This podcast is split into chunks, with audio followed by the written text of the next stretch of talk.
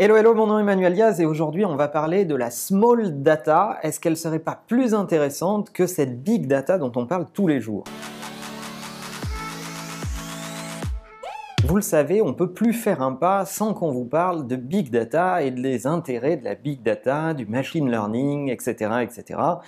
On en a parlé d'ailleurs dans un épisode de Non-Stop il n'y a pas si longtemps qui était dédié à l'intelligence artificielle et qui rapidement a dévié vers une des clés pour que cette intelligence artificielle soit véritablement intelligente, c'est-à-dire la quantité et le volume de données qu'il faut lui donner à manger pour qu'elle commence à fabriquer des raisonnements qui ont du sens. Bref, tout ça pour dire qu'il y a aujourd'hui tout un tas de vendeurs de solutions, de vendeurs de pioches, de big data, et qui ont intérêt à faire exister ce sujet dans votre esprit. Loin de moi l'idée de critiquer la big data, elle a beaucoup d'intérêt dans certains cas, mais au quotidien, si vous dirigez des boîtes à peu près classiques, est-ce que vous vous êtes posé la question des données que, dont vous disposez déjà, des données qui sont à portée de main, qui ne sont finalement pas si difficiles à convoquer, ces données du quotidien qui sont dans vos applis euh, mobiles, euh, sur vos sites web, dans les applis que vous avez fait pour Apple Watch, euh, dans l'entrée et la sortie de vos magasins, etc., etc.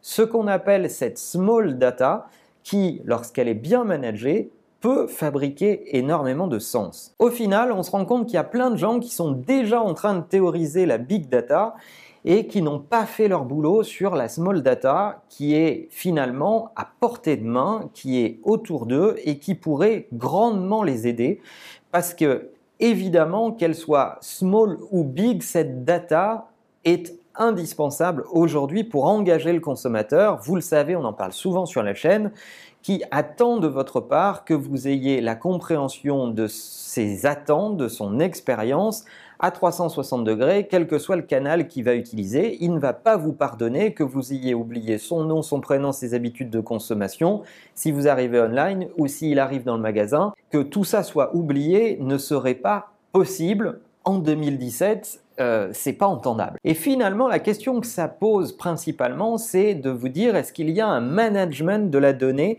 dans ce que vous faites? Est-ce que vous vous êtes posé la question de où sont mes données Déjà, vous allez vous rendre compte que vous en avez un peu partout de ces données. Vous en avez dans les applications que vous avez développées, vous avez des données comportementales dans euh, vos tags analytics, que ce soit du Google Analytics, de l'Adobe Analytics ou toute autre forme de technologie. Vous avez des données qui sont dans vos caisses enregistreuses. Est-ce que vous faites remonter ces données en temps réel, oui ou non, etc., etc. Donc vous allez avoir une cartographie de ces données et le deuxième élément que ça va soulever, c'est la question du référentiel client. Est-ce que vous avez un référentiel client unique qui vous permet de réconcilier ces informations, de les dédoublonner et de savoir que cette personne, elle a acheté online et elle a acheté en magasin et d'être capable de savoir que ces deux achats sont liés à la même personne et de nourrir une forme d'intelligence relationnelle avec cette personne parce que vous allez arrêter de travailler avec un œil fermé où je regarde que le online, où je regarde que le offline. Pour ma part, je suis frappé par la quantité de marques qui ne se sont pas posées ces questions et qui pourraient, comme le disait Bernard Liotto, le fondateur de Business Objects, transformer ces données en intelligence puis en profit. Et finalement, ça, ce sont les règles du jeu d'aujourd'hui.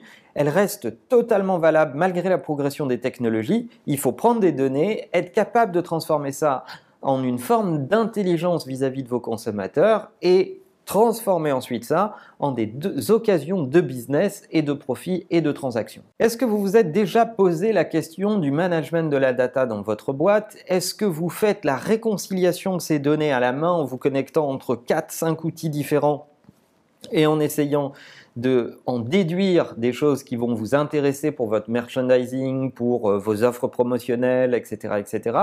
Bref, est-ce que vous vous êtes déjà intéressé à votre small data avant de vous lancer dans des chantiers complexes? Tous ces sujets m'intéressent beaucoup. Laissez-nous des commentaires pour savoir si vous avez déjà eu des initiatives par rapport à ça et si oui, comment vous le faites. Et en attendant, n'oubliez pas que la meilleure façon de marcher, c'est de vous abonner. À bientôt.